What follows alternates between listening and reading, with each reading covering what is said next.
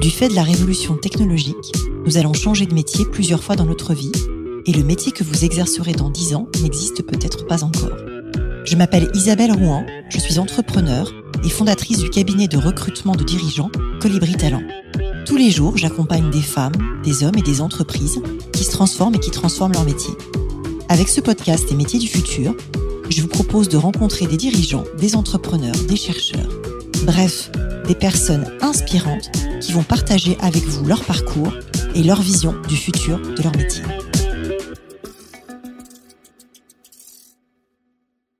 Bonjour à toutes et tous et bienvenue dans le podcast Les métiers du futur.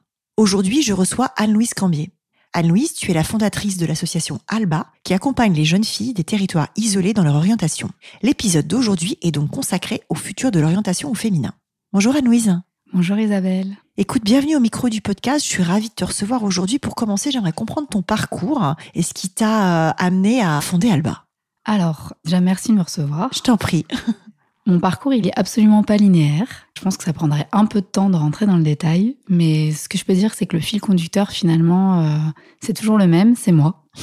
Et euh, ce trésor que ma maman m'a remis dans l'éducation qu'elle m'a donnée, c'est cette euh, chose qu'on retrouve dans tous les choix que j'ai faits, c'est d'être profondément moi-même à chaque fois. Et ça, je crois que ça m'a permis à chaque fois de suivre mon instinct, ce dont j'avais besoin à un instant T par rapport à ma réalité du moment.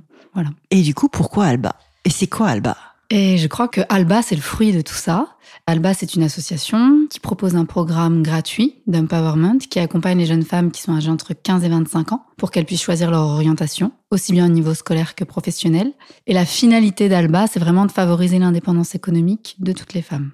Concrètement, ça fonctionne avec un système de promotion. Donc, on va lancer un appel à candidature, constituer une promo Alba d'une quinzaine de jeunes femmes et elles vont pouvoir bénéficier dans un premier temps de cinq jours d'ateliers collectifs, où là, on va vraiment faire émerger euh, ta singularité à travers la force du collectif. Et la finalité, c'est de te mettre en capacité de choisir ton avenir. Une fois que ces cinq jours-là passent, là, on va s'engager sur 12 rendez-vous d'accompagnement individuel où on individualise totalement le parcours. Et parallèlement à ça, nous, ce qu'on veut, c'est favoriser la, j'allais dire l'indépendance économique parce que c'est la finalité euh, totale, mais ce qu'on veut, c'est favoriser l'accès euh, au marché du travail. D'accord. Donc avec euh, la mise à disposition d'un réseau professionnel, tout secteur confondu. C'est hyper intéressant. Et pourquoi est-ce que tu as choisi, entre guillemets, la cause des femmes? Pourquoi à cet âge-là? Et puis d'ailleurs, à quoi elles ressemblent? Comment tu les sources? Est-ce que tu les sélectionnes? Au-delà d'appel à candidature, comment ça se passe? Alors, c'est une super bonne question parce qu'effectivement, la question de l'orientation en tant que telle concerne tous les êtres humains, peu importe leur genre. Et donc, ce que j'exprimais il y a quelques minutes, c'est vraiment au-delà de redonner le droit à rêver à tous les êtres humains.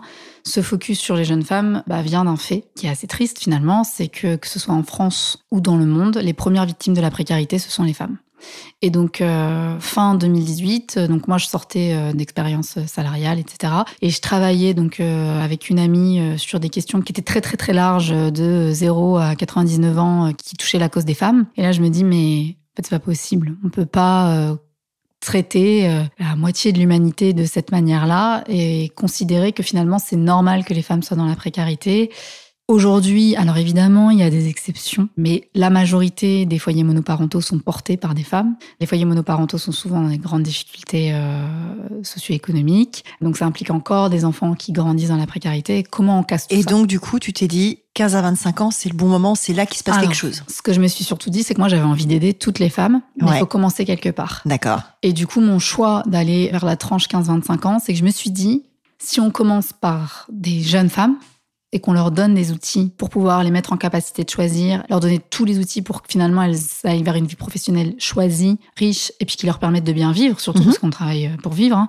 et ben ces femmes-là, à 35 ans, 45 ans, elles n'auront plus besoin de nous. Alors moi j'avais en tête que c'était plutôt des publics euh, éloignés de l'emploi ou ruraux ou pas du tout en pas fait. Particulièrement. Pas particulièrement. On agit dans des territoires principalement des territoires périurbains, donc euh, beaucoup en banlieue. Il y a un peu de territoires euh, ruraux, mais c'est pas la majorité. C'est beaucoup en banlieue, quartier prioritaire de la ville. Néanmoins, Ouais. C'est pas des jeunes femmes qui sont euh, en réinsertion. Ou... Il y en a quelques-unes, mais c'est loin d'être la majorité de, de notre public. Nous, c'est beaucoup des jeunes femmes qui sont finalement pleinement mission, qui euh, ont envie de s'en sortir. En fait, leur dénominateur commun, parce que 15-25 ans, on se doute bien que c'est un mmh. public qui est quand même hétérogène, ne serait-ce que par la différence d'âge. Et comment tu les sélectionnes justement? Est-ce que tu les sélectionnes? Alors, d'abord, sur leur dénominateur commun, je pense que ça c'est important de le dire, c'est qu'elles ont cette volonté de choisir leur avenir. D'accord et d'être maître à bord de la vie professionnelle qu'elles vont mener. Après, nous, en fait, ce qu'on fait, c'est qu'on lance un appel à candidature sur le territoire sur lequel on agit. Aujourd'hui, on agit sur quatre territoires en France. D'accord. Donc, on est à Cergy dans le 95. On a une promo Paris-Île-de-France qui est ouverte à tous les départements d'Île-de-France. Et on agit en Normandie, donc à Caen, la ville où je suis née, et aussi à Rouen. D'accord. Donc, on va lancer un appel à candidature pour dire voilà, de telle date à telle date, il y a une nouvelle promo Alba qui arrive dans ta ville. Là, il va y avoir des candidatures et on n'est pas dans une logique sélective en tant que telle, dans le sens où je ne suis pas vraiment en faveur d'une espèce d'injonction à la performance où on devrait être le meilleur, etc. En revanche, nous, on n'a que 15 places. Ça, c'est Oui, c'est ça, voilà. Donc nous, ce qu'on va regarder, c'est vraiment donc de créer la rencontre entre nous et la jeune. Et dans cette rencontre, ce qu'on va regarder, c'est pas si elle est assez bien pour Alba, surtout pas, mais plutôt est-ce que nous, on est le bon programme pour répondre à ses ambitions? Ok, très clair.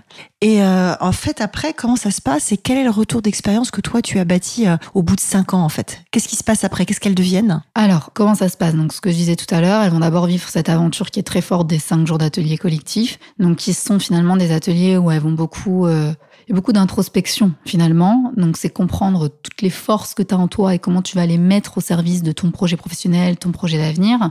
Et ces ateliers sont ponctués de rencontres avec des femmes qu'on appelle des rôles modèles, D'accord. qui viennent, qui partagent leur parcours dans une logique de témoignage. Encore une fois, c'est pas dans une logique d'injonction, euh, de success story, etc., mais plus de ah ouais, si elle l'a fait, pourquoi moi je pourrais pas le faire? Et il y a le partage aussi euh, de la part de ces femmes rôle modèles de ce qui a été difficile. Et donc c'est aussi de donner des outils pour faire preuve de résilience face aux obstacles de la vie, etc. Et se dire en fait, quand il y a des obstacles, c'est pas moi qui suis nul, ça fait simplement partie du chemin, donc euh, faut que je m'accroche. Ça c'est pendant cinq jours d'atelier collectif, c'est très fort. Si euh, n'importe qui qui vient rencontrer les jeunes femmes durant cette semaine-là ou à la fin de cette semaine-là va se dire mais Alba c'est extraordinaire.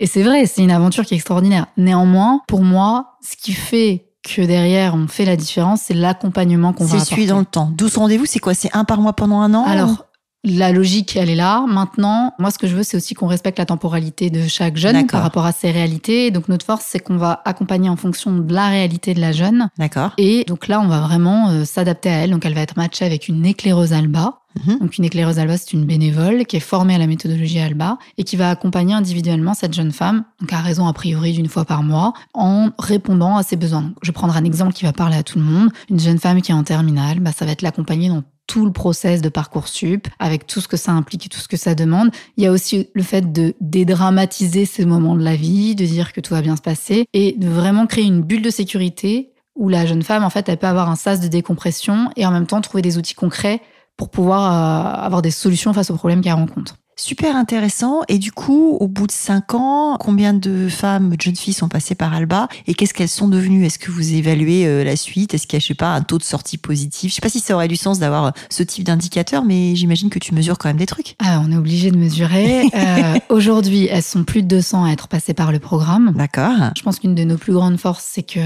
elles sont encore actives finalement dans le programme. Ça fait pas 5 ans, hein, ça fait 4 ans. Ça fait quatre ans, d'accord. Donc, euh, ça fait tout juste 4 ans qu'on existe. Les jeunes femmes que j'ai rencontrées, je fais penser à la première ou deuxième promo, c'était des lycéennes. Donc, en fait, Ouais. là, elles sont encore en, En études. en études supérieures. Et ça, c'est une grosse victoire pour nous. Quand on regarde les chiffres, en fait, vous avez un jeune sur cinq en France déclare ne pas avoir choisi son orientation. Mhm. Tout milieu socio confondu. Hein. Ça, il n'y a pas de classe sociale euh, qui... euh, Ça joue pas. non. Après, quand on s'intéresse aux enfants d'ouvriers et d'employés, on se rend compte que deux tiers d'entre eux, en fait, l'idée même de parler d'avenir, c'est une source d'angoisse et d'anxiété terrible. Et parmi ces deux tiers, il y en a un sur trois qui va systématiquement renoncer aux études supérieures. C'est Ah systématique. c'est- colossal. C'est colossal. C'est la plupart du temps pour des raisons financières, hein, c'est pas Mm. des questions de motivation.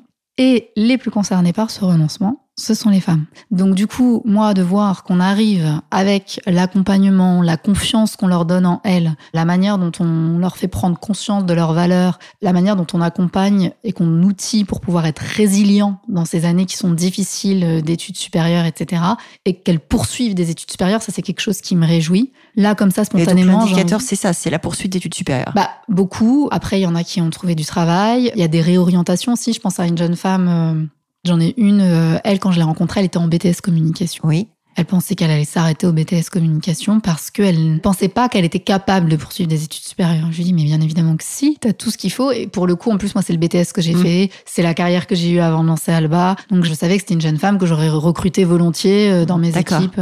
Bon, bah, aujourd'hui, elle est diplômée d'un bac plus 5. Euh, là, elle a commencé des missions en freelance euh, à l'issue de son bac plus 5. Je suis hyper fière de cette jeune femme-là et de voir le. elle, est allée au, elle est allée au bout du potentiel et des études et voilà. Et donc, en juillet dernier, là, en juillet 2023, elle, m'a invitée à sa soutenance dans son école de commerce, etc. Bah, c'est vrai que c'était bah, c'est fort comme gratifiant moment, comme moment. Et euh, quand je vois surtout aussi le retour de ses professeurs, c'est que voilà, elle était identifiée parmi les meilleurs élèves de sa classe, etc. C'est des choses où on se dit bon, cette jeune femme-là, quand je l'ai rencontrée, elle me disait qu'elle allait s'arrêter au bac plus 2. Aujourd'hui, elle est euh, titulaire d'un bac plus 5. Avec les félicitations des gens qui l'ont accompagnée, c'est quand même génial. C'est génial. Et du coup, je me demandais, est-ce qu'il y a des spécificités de l'orientation au féminin? On a parlé effectivement euh, des sujets de moyens, mais est-ce qu'il y a des notions de plafond de verre, des choses comme ça, que vous rencontrez un peu plus? Enfin, je... Pour éviter de véhiculer des clichés, de ce que tu as vu sur le terrain, sur les 200 cas que tu as traités, qu'est-ce que bah, tu en penses? Moi, je crois pas qu'il y ait d'orientation féminin. Ok. Euh, je suis bonne pour rechanger le titre de l'épisode, mais ok, d'accord. Euh, mais il fallait prendre le problème par un bout. Ça me va. je crois pas qu'il y ait d'orientation féminin dans le sens où, euh, mais c'est logique que la question soit posée puisqu'on accompagne que des jeunes femmes, donc on pourrait se dire que c'est ça. Et puis c'était le titre de l'épisode, mais je, vais voir comment je me dépatouille. C'est pas grave. Le, je crois pas qu'il y ait d'orientation féminin dans le sens où la question de l'orientation, elle concerne aussi bien les jeunes hommes que les jeunes femmes. Quand on parle des territoires sur lesquels on agit, les jeunes hommes sont pas forcément non plus ultra favorisés, faut dire ce qui est. Moi, pourquoi on s'adresse chez Alba aux jeunes femmes? C'est pas forcément dans la manière dont on va traiter la question de l'orientation, mais plus sur vraiment la finalité. Et la finalité qui est de favoriser l'indépendance économique. Et après, sur le marché du travail, il y a une réalité qui est la question de l'égalité économique et professionnelle. Hein. On peut y aller. On est encore, je crois, à 26% d'écart entre les femmes et les hommes sur une loi de l'égalité salariale qui date de 1972. Voilà. Hein. Donc, euh, je pense qu'on a du travail à faire. Il y a un vrai sujet sur beaucoup de métiers de mixité professionnelle. Donc, pour moi, c'est surtout ces enjeux-là que je veux traiter. Euh, D'accord. Et traiter à travers du départ et de l'orientation. Et en partant du point de départ. Maintenant, la question, elle a quand même lieu d'être dans le sens où il y a la question des représentations aujourd'hui, pour moi, elle doit être complètement retravaillée, en tout cas sur les médias mainstream. Il y a un vrai, vrai sujet de représentation. Il y a un vrai sujet, et moi je me rends compte, je fais une conférence assez régulièrement sur les métiers du futur, où j'illustre une trentaine de métiers, et à un moment je me suis dit, mais c'est marrant, sur l'icono que j'ai, enfin, en fait j'avais fait attention à prendre des images libres de droit. Et au bout d'un moment, je me suis dit, mais en fait j'ai 80% de photos d'hommes, en fait. Mmh. Et du coup, j'ai dû faire un boulot et vraiment me forcer juste à débiaiser le truc en me disant, en fait, il faut chercher un peu plus, en fait. C'est exactement ça. Et puis, euh, donc, euh, ça, c'est quelque chose qu'on travaille dès finalement la semaine d'atelier collectif avec les rôles modèles. Mm-hmm. Nous, nos rôles modèles, elles viennent de secteurs très différents. Il y a des journalistes, il y a des médecins. Comment vous les sourcez justement, les rôles modèles? Elles sont bénévoles, j'imagine? Ah oui, c'est une intervention qui est complètement bénévole. Alors, mon propre réseau, mm-hmm. mon entourage au départ, Instagram m'aide beaucoup à rentrer en contact avec les gens. Après, c'est aussi beaucoup de rencontres. Alba m'offre de faire des rencontres exceptionnelles que j'aurais jamais faites euh, dans un autre contexte. Et vraiment, elles viennent de tout milieu. Donc, on, ça peut être des artistes, ça peut être des salariés, ça peut être des femmes ingénieurs, des femmes qui sont dans la tech. On a déjà eu donc des médecins, des avocates. Et là, je ne liste pas tout, c'est vraiment non exhaustif.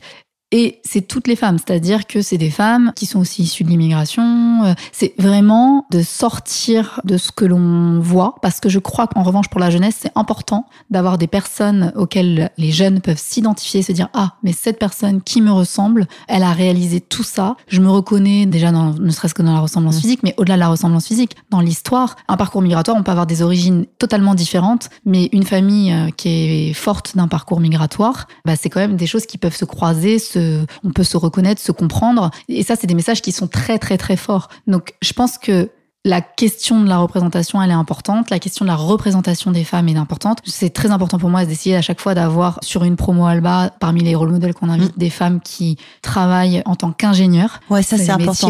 C'est d'autant plus important qu'en fait, on a péniblement 30% de femmes ingénieures en France. Et qu'en fait, on est en train de euh, détruire euh, la filière, particulièrement pour les jeunes femmes. Avec la réforme du BARC sur la cohorte qui est née en 2005, on a à peine 39% des jeunes qui ont passé la spécialité maths mm. en voie générale général au bac, 39% c'est pas beaucoup, c'est 50% des garçons. C'est 28% des filles. Donc en fait, le renoncement, il se fait à ce moment-là, il se fait en première. Et une fois qu'on a lâché à cet endroit-là, c'est très compliqué à récupérer. Il y a une mathématicienne qui s'appelle Mélanie, l'anglais, qui a documenté tout ça dans un blog qui s'appelle Math et Sciences que je t'engage à regarder et mhm. qui bientôt va passer euh, au micro du podcast. Et c'est quoi le modèle économique? Parce que tu es parti sur une forme juridique d'association. Pourquoi? Comment tu te finances? Comment ça marche? Euh, Tu as des collaboratrices, des collaborateurs euh? Alors, Alba, ça existe depuis 2019. Donc là, ça fait 4 ans qu'on existe. Déjà, la première année, j'ai fonctionné sans rien. Pour être tout à fait honnête, moi, mon sujet, c'était l'action. Donc, du coup, j'ai travaillé en collaboration avec des associations de terrain à Caen et à Cergy. Et donc, j'étais abritée par ces assos et j'étais un projet au sein de ces assos. On s'appelait déjà Alba, mais juridiquement, on n'existait pas. Pendant toute cette année-là, je me suis posé la question. Parce que moi, il faut savoir que je viens pas du tout du milieu ni social ni associatif. Je viens du monde de l'entreprise. J'ai travaillé pendant 10 ans dans le marketing. Et puis, tu as besoin de bosser. J'imagine que tu es entière. Donc, il y a un moment, il y a un sujet, quoi. Et du coup, je me disais, est-ce que je crée euh, une structure euh, qui est une structure d'entreprise ou est-ce que je pars sur le modèle associatif? Et puis, au bout d'un an d'action, on avait lancé, euh, du coup, trois promo à ce moment-là. Bon, en plus, il y a le Covid qui est arrivé. J'ai vu à quel point on était utile dans le cadre de la crise Covid pour les jeunes qu'on accompagnait déjà. Donc là, c'était à peu près entre une 25 à peu près à ce moment-là. C'était vraiment le tout début. Là, en fait, je me suis dit, en fait, le meilleur moyen d'exister et d'accompagner un maximum de jeunes rapidement, c'est d'être une association parce que nous, les jeunes qu'on touche, elles n'ont pas les moyens d'aller se payer un coach privé, euh, etc. Ça, c'est certain. Mais au-delà de ça, parce que après, tu as des entreprises de l'économie sociale et solidaire qui proposent des programmes euh, gratuits pour leur public, quel qu'il soit, et qui se financent ensuite par du mécénat d'entreprise, par euh, de l'appel à projet, etc. Enfin, il y a les deux formes juridiques. Donc, et du coup, tu te finances comment? Bah, La volonté, ça a été vraiment d'exister rapidement, donc d'être une association, ça nous permettait d'exister rapidement, d'être accessible rapidement pour ces jeunes. Donc, on a fonctionné comme ça. En 2020, on a déposé nos statuts donc on est devenu une structure officielle en 2020. Et du coup, on a démarré petit à petit, ben, répondre à des appels à projets euh, de ci et de là. Et euh, donc on est financé euh, principalement par des fondations d'entreprise, aussi donc des collectivités territoriales, donc les pouvoirs publics. Et on a aussi déjà fait donc des prestations. quand une association, tu peux facturer. Donc, en l'occurrence, c'était avec des missions locales. il y a des choses que vous valorisez, que vous facturez. Bah, c'est un modèle qui se construit vraiment en marchant au fil euh, des rencontres, des besoins aussi euh, institutionnels. Nous, on se rend compte aussi de plein de besoins dans les entreprises, donc il y a encore plein de choses qui peuvent se construire dans le temps. Mais en tout cas, aujourd'hui, on est vraiment sur le modèle purement associatif qui vit par rapport à des subventions privées et publiques. C'est hyper intéressant. Et du coup, est-ce que tu as des collaboratrices et collaborateurs? Vous êtes combien? Comment ça se passe? Donc aujourd'hui... Est-ce que tu recrutes en 2024 Oui, on recrute en 2024 sur euh, les partenariats. D'accord. donc c'est des postes qui sont plutôt pour des jeunes, parce que là, c'est sur des postes, on a donc des services civiques et des D'accord. Néanmoins, les alternances, c'est des salariés. Hein, donc, mmh. euh, donc, sur les partenariats, sur la communication et sur euh, le pôle pédagogique, donc finalement, ce sont les trois pôles les plus importants euh, d'Alba. On va aussi avoir des services civiques là, qui vont nous rejoindre très, très prochainement sur ces périmètres-là aussi. Après, service civique, il y a vraiment la notion de mission d'accompagnement auprès de nos bénéficiaires. On a aujourd'hui une centaine de bénévoles éclaireuses, donc c'est les femmes dont je parlais tout à l'heure qui accompagnent individuellement euh, les bénéficiaires. Et on a une petite équipe de 10 bénévoles qui vont être sur des fonctions, euh, donc euh, sur le design et le digital, pour le site internet, etc., les réseaux sociaux. On a quelqu'un à l'administratif, on a une experte comptable, on a des personnes qui relaient aussi à l'échelle locale. Et puis, on a donc de mécénats de compétences qui sont avec nous à 100%. Donc, moi, je suis aussi à 100% bénévolement sur le projet aujourd'hui. Et donc, au quotidien, j'ai avec moi deux mécénats de compétences. Donc, mécénat de compétences, peut-être juste pour expliquer aux auditrices et auditeurs, c'est quelqu'un qui est salarié dans une entreprise. Absolument. Et qui est mise à disposition par l'entreprise qui continue à lui payer euh, ses émoluments pour euh, une cause, une association et un sujet. Et sans indiscrétion, c'est que l'entreprise qui est tombée Là, de compétences. Notre partenaire, c'est la BNP Paribas euh, qui nous accompagne du coup à ce niveau-là et à d'autres niveaux d'ailleurs. C'est un partenaire précieux qui nous accompagne sur différentes dimensions. C'est chouette. Alors le podcast s'appelle Les métiers du futur. Est-ce que toi, tu vois des métiers émerger en particulier dans le domaine de l'orientation? Alors l'orientation aujourd'hui, globalement, si on regarde l'orientation en France, les métiers qui ressortent, bah, c'est le professeur principal, ouais. c'est le chef d'établissement, c'est les euh, psychologues euh, d'éducation scolaire, donc qui aujourd'hui ont le périmètre euh, conseil d'orientation. D'accord. Donc finalement, c'est des personnes, euh, principalement je pense aux professeurs principaux, c'est quand même très difficile parce que euh, ils ont plein d'autres choses à gérer. Ils ont plein d'autres choses et puis c'est des gens formidables, mais c'est pas des gens qui sont au monde de l'entreprise. J'allais y venir. voilà. euh, moi, c'est mon principal problème, mais c'est-à-dire que déjà ils ont plein d'autres choses à gérer. On leur a remis ça, mais finalement, exactement comme tu viens de le souligner, ils ne connaissent pas. Alors à part quelques exceptions, bien entendu, il y a toujours des exceptions, mais pour la majorité d'entre eux, c'est des gens qui ont été à l'école, au collège, au lycée, à la fac, Mmh. puis qui ont été affectés. Donc en fait, ils ne savent même pas ce que c'est que d'aller euh, candidater, d'être sur le marché de l'emploi, de trouver ou ne pas trouver du travail, d'être confronté après à l'environnement d'entreprise et tout ce qui peut impliquer, impacter. Donc c'est quand même très difficile. Au-delà de, de ce manque de formation, il y a un énorme manque de temps. Et puis un manque de temps qui est très disparate selon les zones dans lesquelles vous êtes. Ouais. C'est-à-dire qu'il y a une semaine de l'orientation qui a été lancée, je crois que si je dis pas de bêtises, c'était à partir de 2017 que ça a été lancé.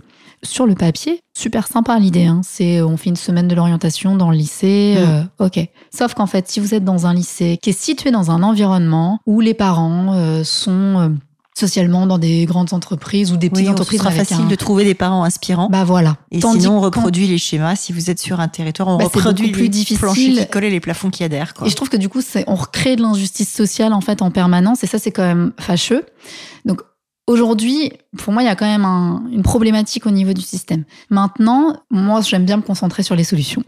La solution qu'on essaie d'apporter avec Alba, c'est de se dire, ok, comment on crée un pont entre une action qui est effectivement profondément sociale et l'écosystème économique. D'accord. Et on n'est pas les seuls à faire ça. hein. Il y en a plein, plein d'actions euh, qui tendent vers ce genre de choses. Nous, ce qu'on veut faire, donc ça commence euh, dès les ateliers collectifs. On est dans des environnements d'entreprise. Donc, euh, par exemple, là, sur la dernière promo Paris-Île-de-France, on était accueillis chez SAP France à Levallois. D'accord. Donc, du coup, Comment tu les sources ces entreprises? Parce qu'on a parlé de BNP Paribas, de SAP. Comment tu vas les chercher? C'est des rencontres, le réseau. Euh, c'est vraiment créer la rencontre. Et puis surtout, aujourd'hui, les entreprises, elles ont envie aussi de Hmm. s'engager. Enfin, pour moi, derrière une entreprise, faut jamais oublier que ce sont des êtres humains. Ce n'est jamais une entreprise, un espèce de truc euh, opaque. Non, c'est des êtres humains. Et donc, euh, ben, elles se posent des questions aussi de comment elles veulent composer leurs équipes, de quelle richesse D'accord. elles veulent dans leurs équipes. Et du coup, bah, ces questions de mixité, autant au niveau du genre que de mixité sociale, ça les intéresse parce qu'on sait que plus il y a de mixité, plus euh, les talents euh, se croisent et s'enrichissent. Et du coup, pour euh, peut-être conclure un peu sur la fin de l'épisode, quel conseil, toi, tu donnerais à un jeune ou à une jeune qui arrive sur le marché du travail? S'il devait y en avoir qu'un, ce serait quoi? Alors, moi, j'aime pas trop donner des conseils et j'aime pas trop qu'on m'en donne. Hmm, C'est une question un peu rituelle de fin de podcast. Mais t'as le droit de zapper si tu elle, veux. euh, non, je crois que ce que j'aurais envie de dire à n'importe quel être humain, finalement, qui soit jeune ou moins jeune, qui soit en train de s'orienter actuellement ou de se réorienter, c'est plus tu vas vers toi-même, plus tu vas vers quelque chose où tu ne te trahis pas toi, plus tu as de chances d'être épanoui dans la vie. C'est un très joli conseil, un conseil sur l'alignement et ça boucle très bien avec ta première réponse pour te présenter et présenter ton parcours. Donc je te remercie beaucoup. Alors j'aime bien terminer par des questions un petit peu plus perso. La première, c'est qu'est-ce qui te fait lever le matin? Ce qui me fait lever le matin, en fait, je me sens vivante quand je me sens utile. C'est d'être utile aux autres, avec humilité, hein, parce que je crois qu'on ne peut pas changer le monde. Mais en revanche, on- peut tous, à notre échelle, faire attention, à commencer par notre entourage, hein, Hmm. faire attention aux autres. Et qu'est-ce qui te tient à veiller la nuit? Si j'ai pas le cœur en paix. Ça, c'est pas possible. De quel succès es-tu le plus fier? Alors, euh, c'est difficile pour moi de parler de fierté. Je crois que j'aime bien parler de ce qui me rend heureuse, Ouais. surtout. Je crois qu'aujourd'hui, en tout cas à l'heure où je suis en train de te parler, ce qui me rend le plus heureuse, j'ai quitté le monde du salariat en me disant ouais, de toute façon, dans les entreprises, puis j'étais dans un grand groupe, euh, on veut nous formater, on peut pas être soi, etc. Enfin bref, ça finit toujours par poser un problème que tu sois toi-même. Et de manière très naïve euh, et très euh, illusionnée, je me disais que dans le monde de l'entrepreneuriat, c'était forcément très différent. Aujourd'hui, ça fait cinq ans que j'entreprends parce qu'avant de lancer Alba, il y a eu toute une période de, de réflexion, d'introspection. Je faisais du freelance à côté, etc. Enfin bref. Donc ça fait cinq ans que je suis sortie euh, du milieu salarial. Je pense que ça peut être génial d'être un salarié. Je pense que ça peut être génial d'être un entrepreneur et que finalement cette problématique, elle revient tout le temps. Et que finalement, tu parlais de fierté, mais je crois que c'est surtout mon plus grand bonheur, c'est que que ce soit quand j'étais salarié ou aujourd'hui dans ma vie d'entrepreneur, où finalement j'ai été bien désillusionnée, il y a plein d'injonctions aussi, mais en fait c'est qu'à chaque fois je suis déterminée à rester moi-même. C'est une belle réponse. C'est quoi ton prochain projet? Alors, des projets, j'en ai plein. Déjà, j'en ai plein pour Alba. Là, le prochain enjeu pour Alba, c'est que sur les deux premiers mois, parce que ça se termine début mars, on va relancer trois promos. Donc ça, c'est hyper important. Donc Mais appel à candidature à ce micro, mesdemoiselles. Ouais, exactement. À Sergi, Caen et Rouen. Mais après, donc il y a plein de projets d'évolution, euh, évidemment, pour la structure. Moi, à titre personnel, je veux continuer dans cette notion de transmission. J'ai très envie d'écrire des choses. Je sais pas sous quel format, mais c'est des choses qui me font très très envie. Et de prendre euh, peut-être plus la parole sur ces sujets de fond, sur euh, des sujets de société qui touchent euh, à la temporalité, euh, redonner de la place au temps long. Euh, arrêter de vouloir être dans le truc instantané où tout doit être là tout de suite maintenant. Je crois pas que la vie, elle soit là tout, tout de suite maintenant pour personne. Ça, c'est des illusions que on s'est construites, mais c'est pas la vie. Je prends la réponse. Hmm. Si nos auditrices et auditeurs veulent te contacter, c'est quoi? C'est LinkedIn, c'est Instagram dont tu as parlé tout à l'heure? Alors, euh, du coup, sur LinkedIn, bah, Anne-Louise Cambier. Mm. Euh, je suis pas la plus réactive de la Terre sur LinkedIn. Mais Euh, tu réponds. Je réponds, mais il y a des... Mais ça le mail- dépend. Le mail, sinon? Le mail, ça marche? Le mail, j'ai beaucoup de mails non lus. Non, le mieux, c'est Instagram. Le mieux, c'est Insta. Ouais. Très bien. Eh ben, écoute, on mettra ça dans les notes du podcast. Mhm. À très bientôt, Anne-Louise. À bientôt, Isabelle. Merci infiniment. Je t'en prie. Merci d'avoir écouté cet épisode des métiers du futur jusqu'au bout. Si vous avez aimé cette discussion, je vous encourage à noter le podcast sur vos différentes plateformes d'écoute et à le commenter, en particulier sur Apple Podcast. Cela nous aide grandement à progresser en termes d'audience. N'hésitez pas à me faire part de vos commentaires ou à me suggérer de nouveaux invités en me contactant par mail ou via LinkedIn. Prenez soin de vous et à très bientôt.